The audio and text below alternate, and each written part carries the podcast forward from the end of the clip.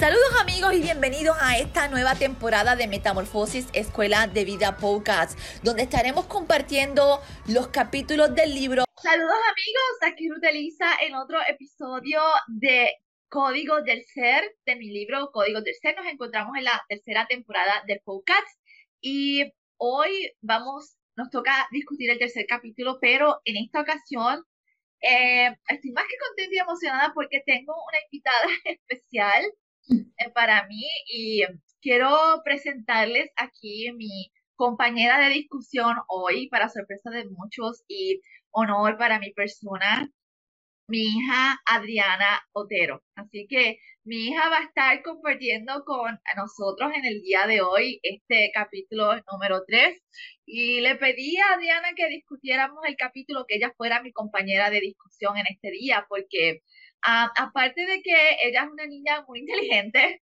y es el fruto de lo que yo puedo decir, a no repetir el trauma. Ella lleva escuchando mis cantaletas y todo lo que, lo que yo hablo acerca de todo lo que yo he aprendido. Y ella es la mejor testigo, ella es una de las mejores testigos. Adriana es mi hija menor. Em, ella vive separada de su madre, estudia en Columbus, en la, en la Universidad de Ohio State.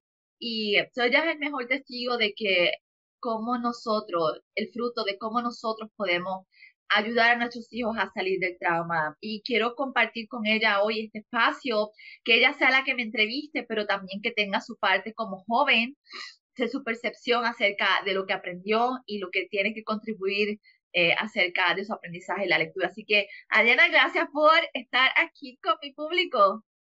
Gracias por invitarme. Estoy bien, feliz y ready y quería, antes de empezar, decir que en verdad, yo leyendo este capítulo, este, también quería decir que, el, tú sabes, como hija, eh, me siento bien orgullosa de poder estar aquí contigo. Y también quería, pues, a tus viewers, no sé si tienes viewers más adultos, pero también quería empezar diciendo que este libro de verdad también ayuda a poder entender a tus padres, porque yo siento que a veces tus padres con quizás con la culpa o a no poder entender lo que está pasando, quizás se siente el culpable, pero de verdad quiero decirle a todo el mundo que tus hijos entienden y si leen este libro van a entender aún más. Todo tiene explicación, todo se entiende, es bien sencillo, pero que nada, que de verdad si leen el libro, déselo a sus hijos también, porque todo el mundo puede tiene que leerlo de verdad. Ok, buen punto de vista y gracias por, por traerlo porque de verdad que a veces nosotros nos, enfocamos en nosotros y, y es importante cuando nuestros hijos nos entienden. Ah, y hoy vamos a discutir el capítulo 3, que es el capítulo de los códigos del trauma. Um, yo me acuerdo que cuando yo empecé a entender a profundidad el trauma también fue más fácil entender a mis padres porque actuaron de la forma en que actuaron y dejar ah, de culparlos severamente para traer lo que es la compasión y entender. Ellos hicieron lo mejor que pudieron con los recursos que tuvieron porque también traen su bagaje. Y cuando tú cambias esa percepción y ves a tus padres desde la compasión, desde los seres humanos que trae un trasfondo difícil.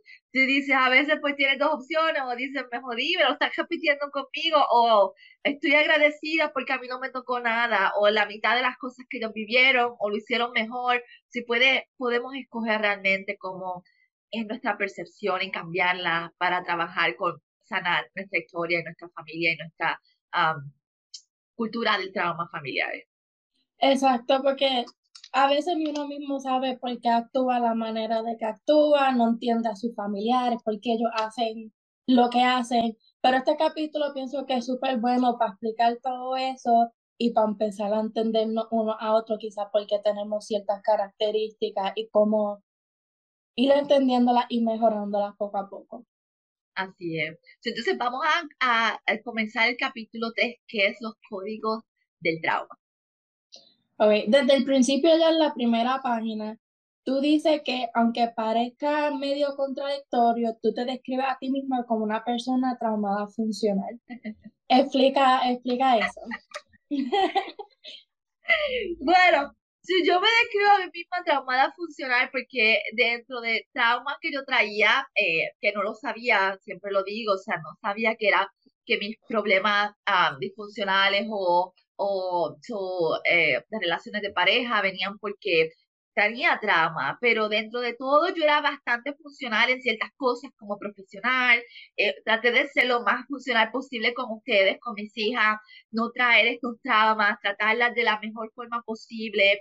Y había muchas cosas que yo pensaba que las tenía en control y que era bastante funcional por los resultados que tenía. Por ejemplo, ustedes, este, tú y Valerie, um, mi trabajo, siendo responsable, tratando de llevar una vida sin problemas, fuera de drogas, fuera de cosas que me trajeran eh, otras complicaciones a mi vida. Y en ese sentido puedo decir que era bastante funcional.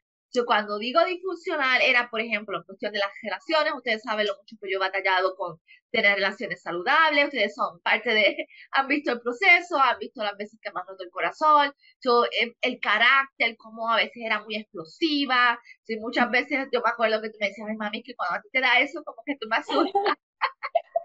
que tú cambias como de personalidad, yo no sé.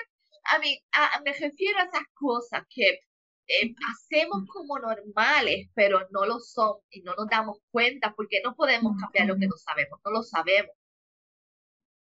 Exacto, y eso mismo tú también lo, lo vuelves a repetir porque tú estabas hablando de tu experiencia, tú sabes, repitiendo diferentes cosas una y otra vez, y tú decías que quizás la gente decía, como que ya no se da cuenta? pero qué mal está, como que ya no sabe que sigues cometiendo los mismos errores y tú dices que no lo pudiste ver, tú sabes, no te diste cuenta. entonces, por eso quería traer eso y hablar de eso un poquito.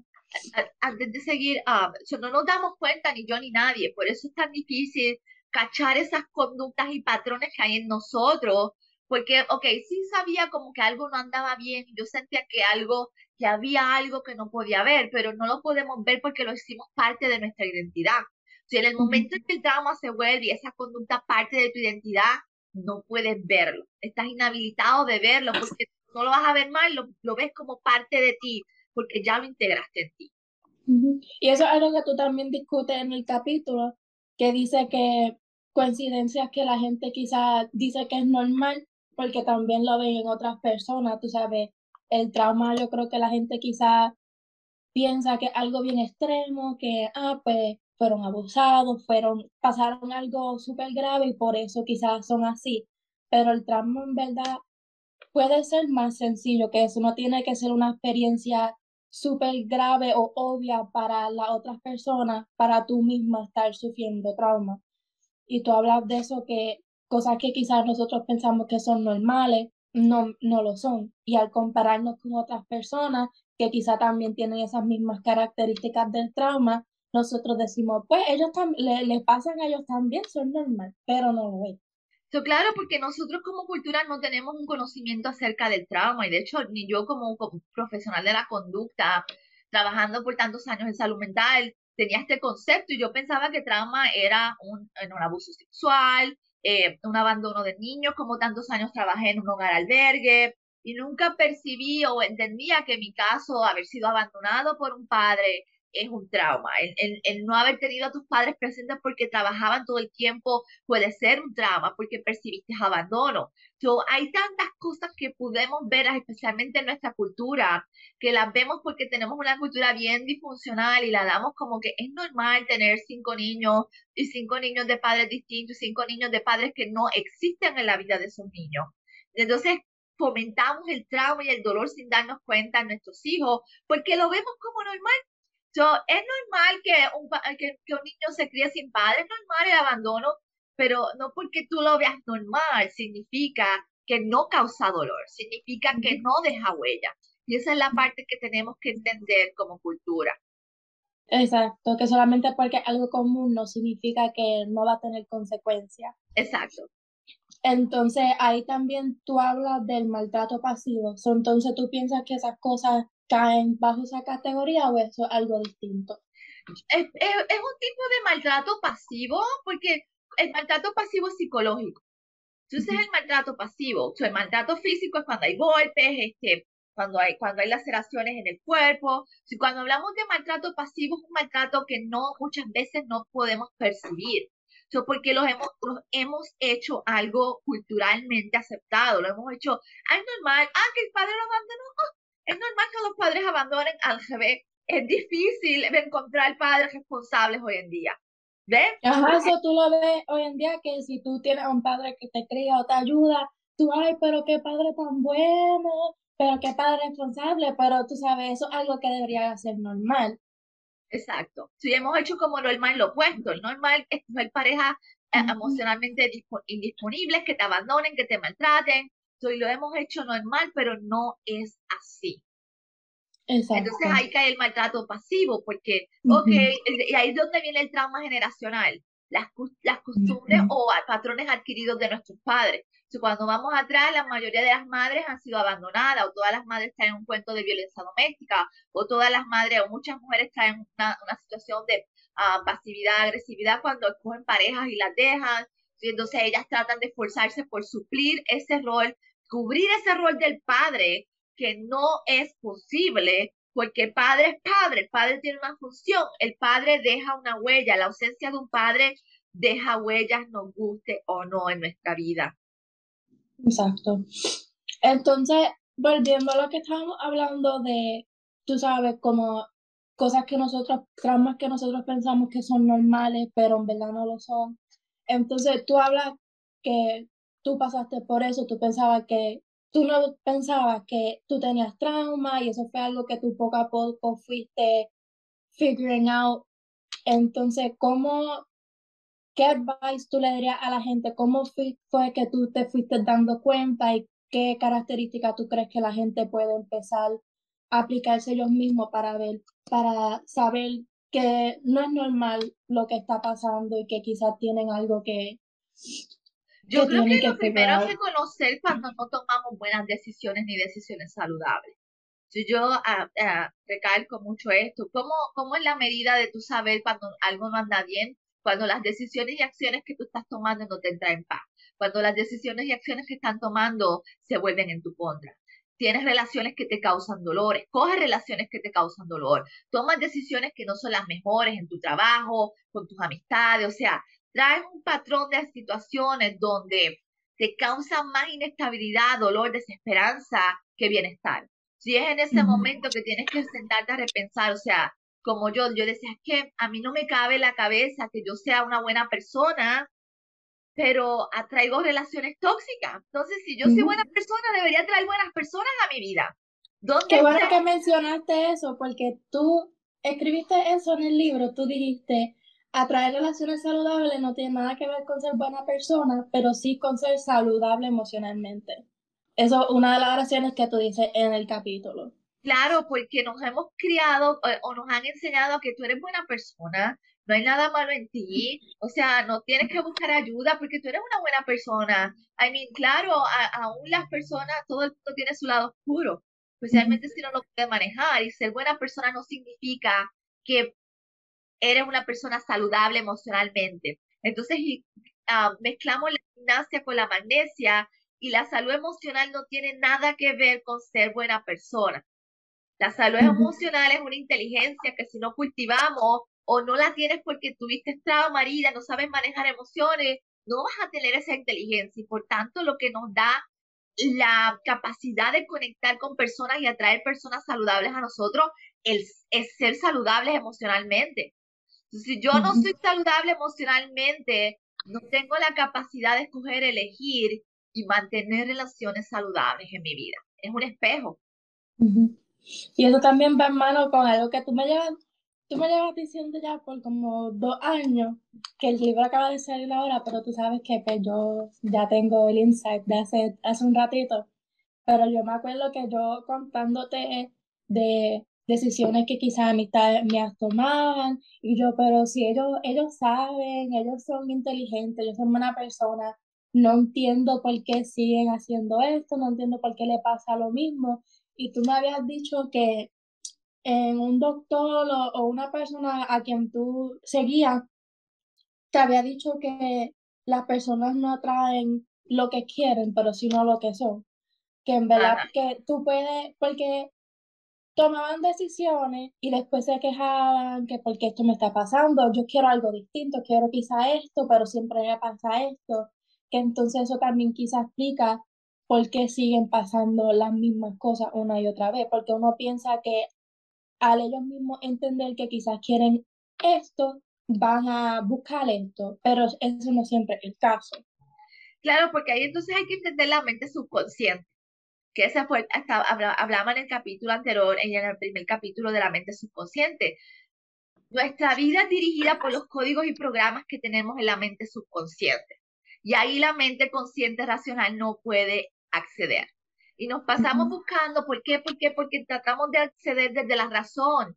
Pero esos programas o códigos que traemos en nuestra mente subconsciente, por eso ya el libro se llama Códigos del Ser, esos códigos que va formando el maltrato, que se van adhiriendo a tu subconsciente, creando eh, creencias negativas. Por ejemplo, cuando hablamos de la, del trauma, que este capítulo es del trauma, eh, ¿Cómo se forma el trauma y esa creencia? Para explicarlo un poco mejor. Cuando tú eres un niño y ese niño necesita afecto, necesita sentirse protegido y ese niño cuando llora es rechazado violentamente por los padres. Nene, no jorobes más nada, tú lo único que haces es llorar, qué majadero tú eres, es harta, o sea, estoy cansada de ti, de tu llanto.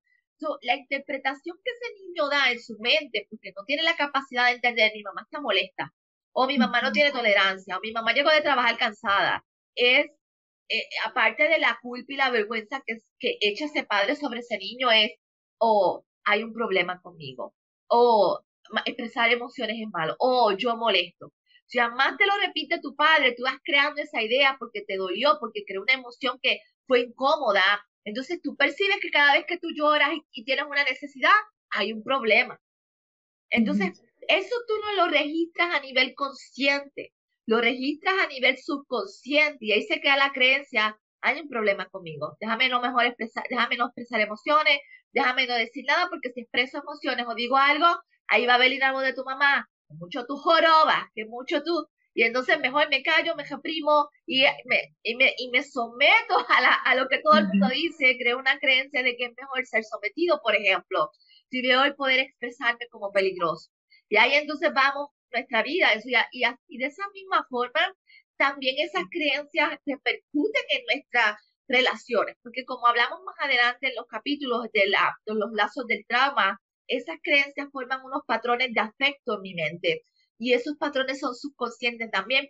Repetimos los patrones que aprendimos de nuestros padres y no nos damos cuenta porque no entendemos nuestra conducta y no lo podemos ver porque lo hicimos una identidad.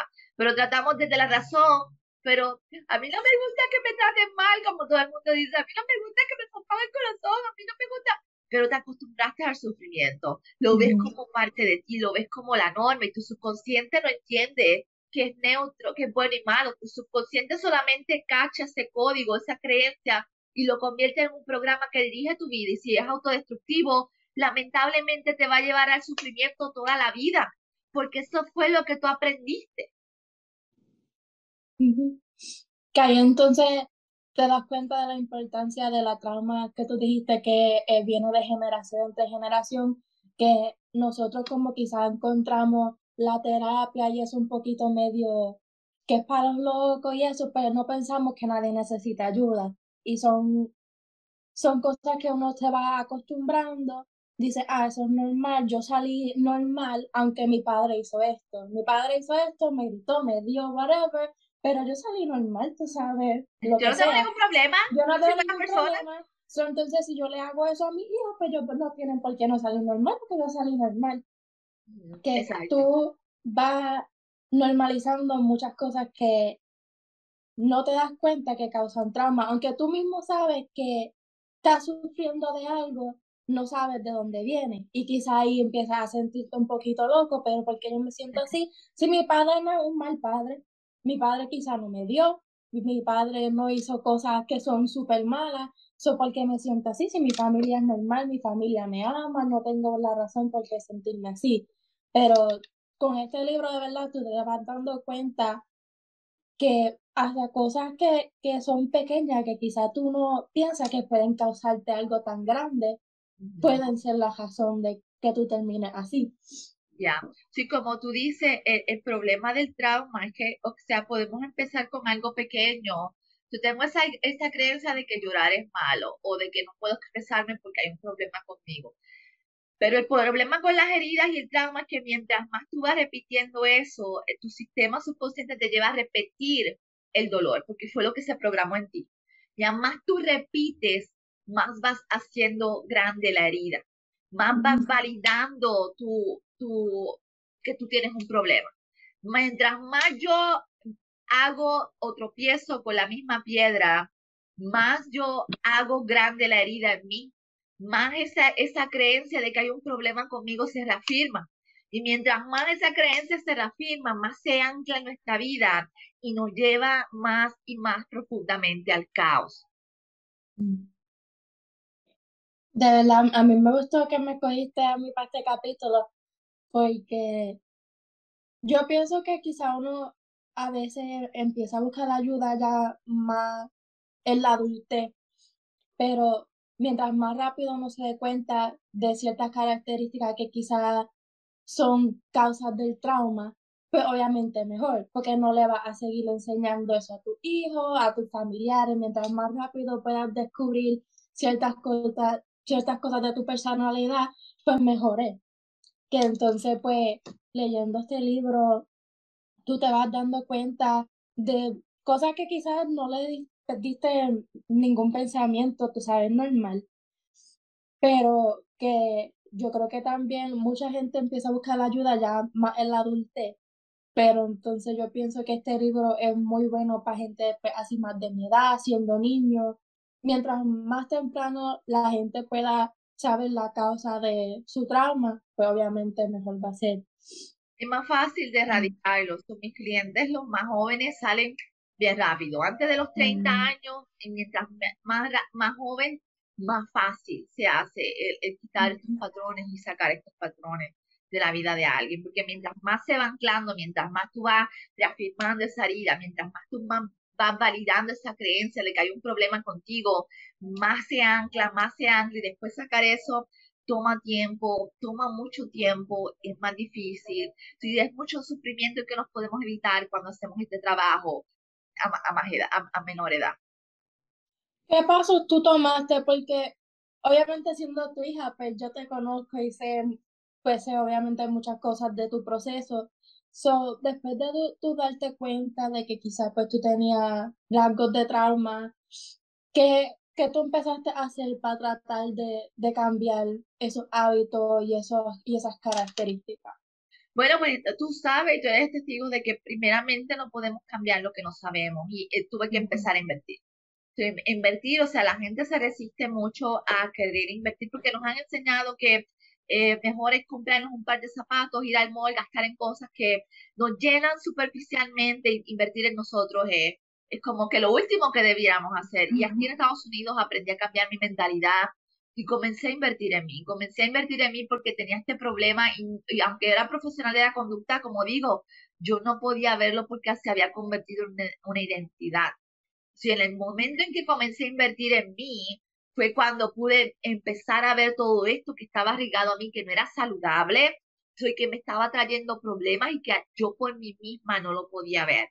Entonces, cuando empiezo a adquirir nueva información, cuando empiezo a hacer el trabajo interno, cuando empiezo realmente a yo a trabajar para sanar mi vida, ahí es donde pude, con las herramientas que me dieron los facilitadores, mentores y coaches, eh, es cuando pude realmente ir trabajando para moverme del trauma y comenzar a dominar mis emociones y cambiar mis circunstancias eh, de una manera mucho más positiva. Entonces tú hiciste el cambio de pues ser trabajadora social que es bien parecido a esto, pero distinto. So, tú ahora eres coach holístico, tú sabes, es trabajo parecido, pero es distinto. ¿Qué ¿por qué tú quisiste, qué te dio con hacer ese cambio? Porque quizás la persona escucha y dice, trabajadora social, algo parecido, porque ella hizo ese cambio, sí, está ayudando a la gente como quiera. Bueno, pues ah, porque obviamente el área clínica a mí nunca me dio iluminación. yo no tuve, o sea, yo no encontré respuestas en lo clínico y siempre lo digo, la área clínica se queda en la mente y no, y, obviamente no tenemos una cultura de, de crear esa conciencia mente, cuerpo y espíritu. Y cuando empezamos a entender que mi enfermedad fue causada por mis emociones, que las emociones causan eh, enfermedades físicas, que las emociones causan nuestras desgracias. El subconsciente lamentablemente tampoco se trabaja desde lo clínico, a menos que sea psicoanalista. Y realmente trabajar con la mente subconsciente es aquí lo primordial y entender las emociones y desde una profundidad como amerita, tenemos que movernos de lo clínico al holístico, porque es ahí donde podemos obtener en esencia la raíz del asunto para poder cambiarlo. Como hija puedo confirmar. porque tú sabes, yo al principio cuando hiciste el cambio, yo, tú sabes, me quedé un poquito confundida porque es lo mismo. tú piensas que cuando uno estudia psicología o trabajador, trabajador social, que tiene las herramientas que necesita para entenderse. Pues está, está yendo a la escuela, te están dando toda esta información. Entonces yo empecé a notar el cambio en ti ya más años después, cuando empezaste tú a hacer el descubrimiento de, tú sabes, la salud holística y todo eso. Y ahí fue cuando tú empezaste a hacer los cambios que tuvieron efecto entonces yo lo quiero mencionar porque fue algo que yo encontré súper interesante porque uno quizá piensa que al estudiar psicología ellos van a saber todo, todo de sí mismo, todo de todos los demás, pero no siempre es el caso. Hay veces que there's more to it que lo que uno piensa. No, y de hecho es bien difícil porque uno mismo no sé, o sea, si yo puedo sanarme ahora, yo tengo las herramientas, pero ha sido encontrar esas piezas, esas conductas, esa, esas creencias subconscientes donde yo misma me autosaboteaba, donde yo misma me autodestruía, donde yo misma me mentía. Ha requerido ayuda porque yo no lo podía ver, porque no hice una identidad. Igual pasa en los psicólogos, ellos mismos no pueden ver muchas veces las cosas que caigan. Por eso el 85% de mis clientes son profesionales de la conducta, porque eh, nosotros mismos no podemos ver lo que hay dentro del subconsciente, ni por qué hacemos lo que hacemos. Por eso tenemos que buscar recursos externos que, oh, yo me siento, empiezo a escanear a la persona, empiezo a ver dónde ella se está mintiendo, donde no hay coherencia, donde ella misma se está eh, llevando a la autodestrucción y la, la hago consciente. O sea, hello, eres tú Mira, mira aquí, mira dónde te estás mintiendo, mira lo que estás haciendo, mira lo que están, o sea, y ellos mismos como que, ah, yo no lo había visto. Bueno, pues, gracias por confiar en mí y dejarme hacer esto contigo. Fue, eh, fue interesante leer el libro como tu hija, tú sabes, no es solamente leerlo como una persona que se quiere ayudar a sí mismo, que quizás está buscando respuestas, eh, aprendiendo mucho, sí, pero también aprendiendo mucho de ti, porque uno quizá, tú sabes, yo estoy aprendiendo de este libro cosas que yo no sabía de ti, que uno quizá piensa que conoce a sus familiares, conoce a las personas que están alrededor de ellos, pero es como te estabas diciendo, si tú misma no te conoces a ti mismo, las demás personas tampoco van a poder conocerte completamente que es bien interesante leer este libro, como tu hija y ver, tú sabes, tus pensamientos, cómo tú llegaste a, a ciertas conclusiones, todas las cosas que tú estabas pasando, que tú sabes, yo no sabía, que es bien interesante y de verdad recomiendo que quizás los padres que, tú sabes, tengan el libro, que estén buscando respuesta o algo, también lo compartan con sus hijos, porque pienso que también es algo que puede causar mucho bonding y pueden empezar a, a verse conversaciones. Yo sé que tú escribiendo el libro, tú sabes, hablaste mucho con tu mamá, con tu hermana, tú sabes, este libro dio mucha ayuda para abrir conversaciones que quizás no se podían tener antes. Sí, como tú mencionas ayer que me estabas contando, me gusta mucho porque te da los ejercicios. Sí, so, al final de todos los capítulos hay diferentes preguntas que tú misma puedes contestar y me encantó mucho porque te, no es un libro que tú lees y se te olvida y quizás no lo aplicas, tú sabes, terminaste el libro y te convence que va a hacer cambio quizá un ratito porque todavía lo tienes ahí nuevo, tú sabes, está, está ahí, pero después vas y sigues con los mismos hábitos y se te olvida. Pero después de todos los capítulos, hay preguntas de que tú contestas sobre ti misma basada en, en lo que leíste. Y yo pienso que eso es una manera súper buena de empezar a aplicarte lo que estás leyendo de, de una. Tú sabes, lo lees y empiezas a hacerte preguntas. ¿Cómo yo de verdad, qué tiene que ver esto conmigo?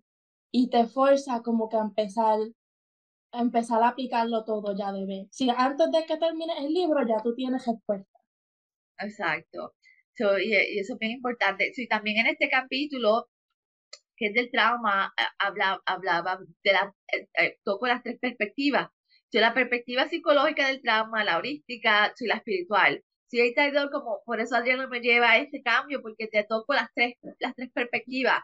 Son una, las tres, porque hago el cambio? ¿Qué, ¿Cuál es la diferencia entre una y otra? Sí es importante entenderlo, porque ahí como, como hablamos en la conversación, ahí tú entiendes que eh, la diferencia entre una y otra, todas son distintas, pero eh, realmente para mí la, la holística y espiritual es la que mm, es más completa, porque es la que toca la esencia de nuestro corazón, el conectar con nosotros en nuestro espíritu, nuestra alma. Y todo se afecta cuando tenemos trauma, toda nuestra conducta, nuestro espíritu, eso es un impedimento para conectar con Dios a niveles profundos. Si nuestra alma realmente añora esa sanidad, nuestra alma añora y sufre cuando estamos desconectados y, y a través de este capítulo en particular podemos apreciar cuál es la diferencia y por qué yo elegí el camino del holismo y la espiritualidad. Porque como tú también, tú siempre me has dicho que cortar hábito es bien difícil, tú sabes, es algo que ya es costumbre y hacer algo distinto es algo que toma mucho esfuerzo. Y pienso yo que al tocar tantas diferentes partes, quizá lo facilita un poquito, porque no es solamente crear un hábito nuevo, pero es crear como un estilo de vida nuevo, completamente, todo, cambiar todo. Sí, y ahí hay como yo siempre, yo he estado mencionando, ahí, es la parte cuando te da un cortocircuito cerebral. Si tú empiezas a, sentir como que esas voces, pero porque tú haces este cambio, eso es malo, eso es peligroso, quédate aquí, que sí. Y ahí es donde tenemos que tener la, por eso la ayuda es tan importante. Por eso solo es bien difícil, porque cuando empiezan esas voces a, a levantarse, porque cambiar tus códigos y tus creencias, cambiar tu identidad. Tú literalmente, tú te tienes que mover del, del punto de víctima y sufrido a establecer y restablecer esos códigos y esos programas y esas bases internas que te van a dar el soporte de ser otra persona mejor. Entonces ahí hay una guerra interna, o sea, yo decía, yo siento como un cortocircuito aquí, o sea, y esas voces llenándome de culpa y de que no lo haga, de que es mala, que cómo es posible que eso, y yo como que no, pero si yo me siento bien, yo voy a escuchar mi corazón, yo voy a escuchar lo que me haga sentir bien y punto, cállese.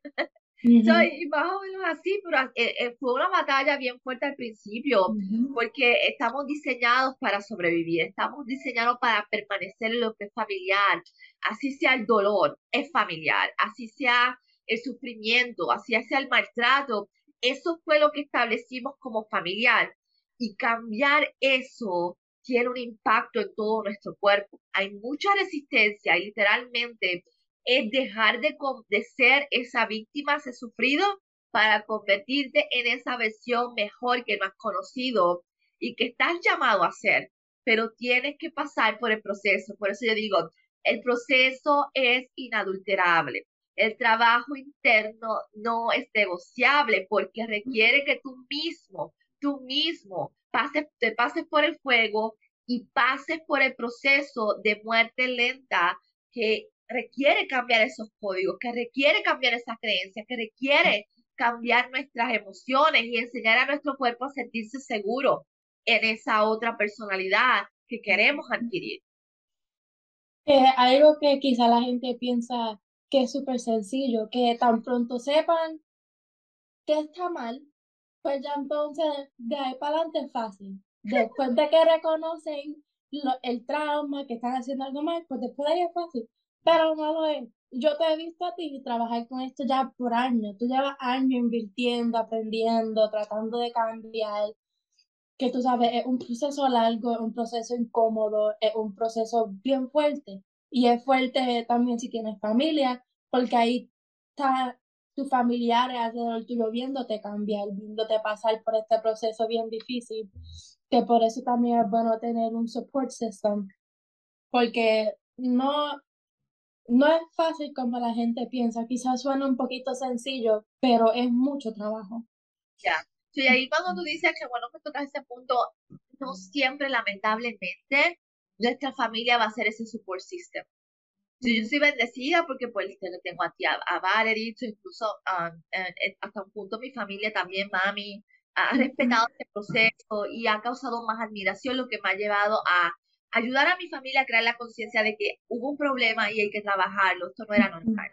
Entonces, eh, eso facilitó el proceso, pero conozco mucha gente que su familia es tan tóxica que es imposible tener el apoyo de ellos, es imposible, incluso te ven como desertor, o sea, estás desertando a ser una persona infeliz, ¿cómo es posible?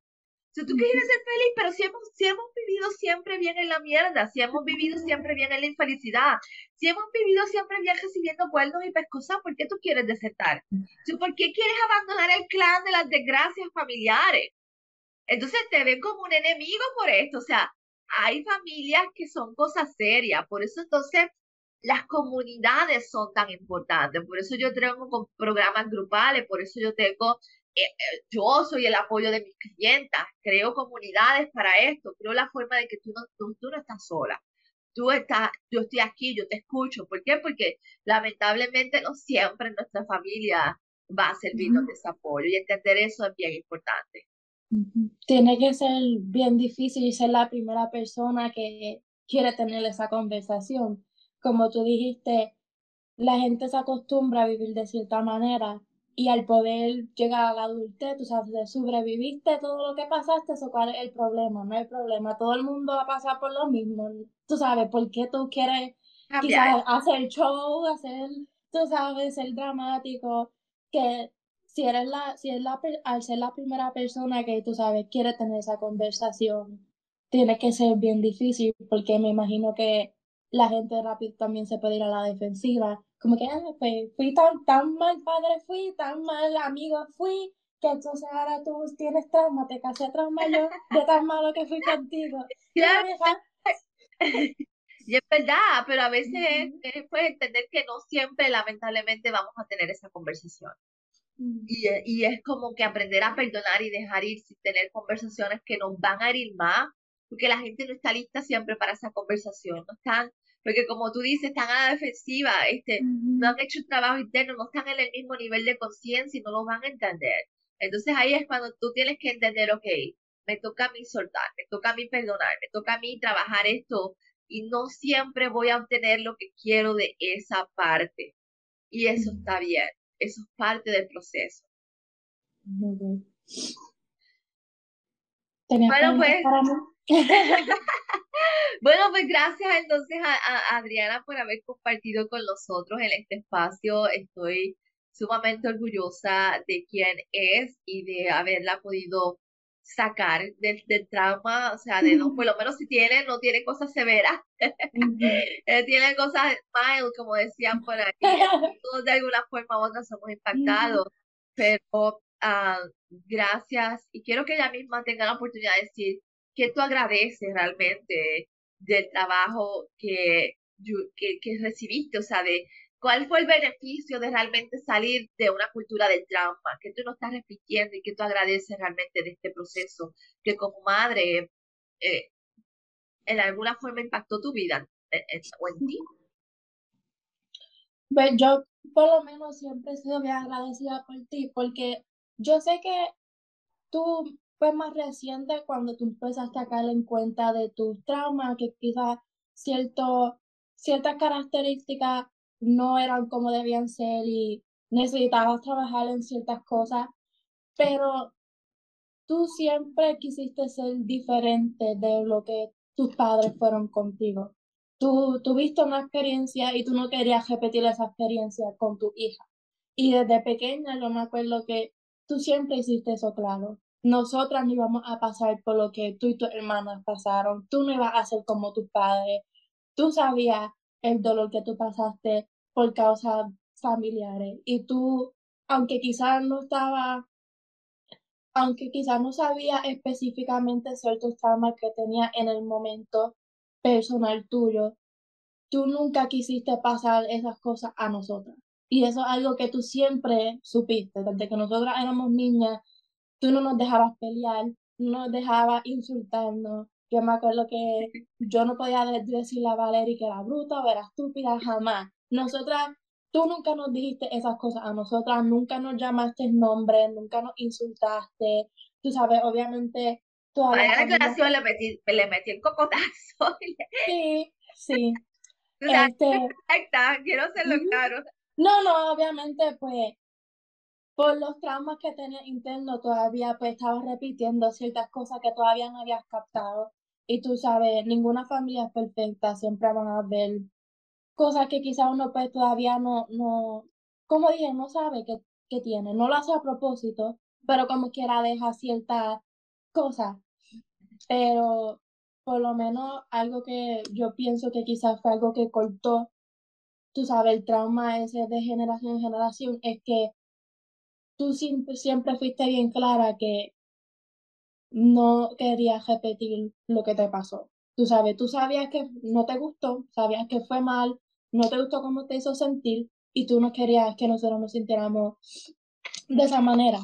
Y por lo menos algo que yo pienso que se ayudó, que nunca nos llamaba nombre, nunca nos insultaba, tú sabes, nos daba, nos metía gasnata, pero a veces yo pienso, tú sabes, ahora que soy adulta, sí, tú sabes, el dolor de los gasnatas, sí, eso se va, pero a veces las palabras se quedan contigo más, te afectan más. Por lo menos es mi experiencia, tú sabes. Yo no te miro y digo, ah, ella siempre me daba cuando yo era chiquita porque no, no hacía esto, no hacía lo otro. Tú sabes, eso no es algo que yo pienso, pero hay, hay ciertas cosas que quizás las palabras se quedan más contigo, pienso yo. Y entonces al tú no ser de esa manera, al tú evitar los insultos y ciertas palabras, tú con nosotras y yo y Valeria y nosotras mismas, nos ayudó también a nuestra relación, igual que nuestra relación contigo. Ya. Ya es bien importante, también como, como digo, o sea, no, no somos perfectos, ¿verdad? y, pues hice lo mejor que pude eh, con los recursos que tenía en ese momento, que no eran los que tenía hoy en día, pero sí, como mencioné en el libro, tenía la claridad de que había cosas que yo no quería transferir en, en mis hijas. Si veo los frutos de las personas estables y bastante saludables, porque no hay nadie 100% saludable, pero veo el fruto y eso es una gran satisfacción. Yo es lo que quiero dejarle a ustedes padres, o sea, crear conciencia de que no quieres repetir, pero tampoco irnos al extremo de ser tan protectores, de dañar a nuestros hijos. O sea, los hijos, o sea, el balance, eh, eh, este, el que te tienes que ganar las cosas, el que tienes que esforzarte por las cosas, nada llega de gratis. Y lamentablemente nos vamos a los extremos cuando no hay balance en nuestra mente y emociones. Así que el, lo que quiero traerles es, ok, hicimos lo mejor que pudimos, lo pudimos, pero nunca es tarde para aprender a hacerlo mejor y dejar de repetir eso. Así que gracias Adriana, Código mm. Tercer. Código Tercer es el libro que, que, todos deben leer para cortar con estos patrones y hacer su familia y cambiar su vida eh, y su descendencia para bien. Así que gracias, nos vemos hasta el próximo capítulo número 4. Bye.